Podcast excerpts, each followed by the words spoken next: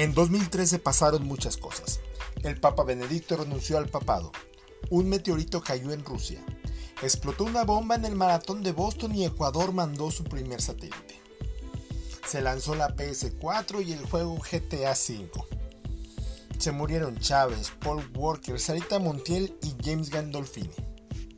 Pero además, en 2013 nació un concepto un proyecto que el día de hoy, ocho años después, sale a la luz.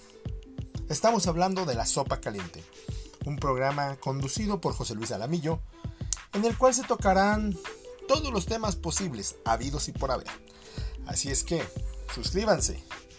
Esto es La Sopa Caliente, con José Luis Alamillo.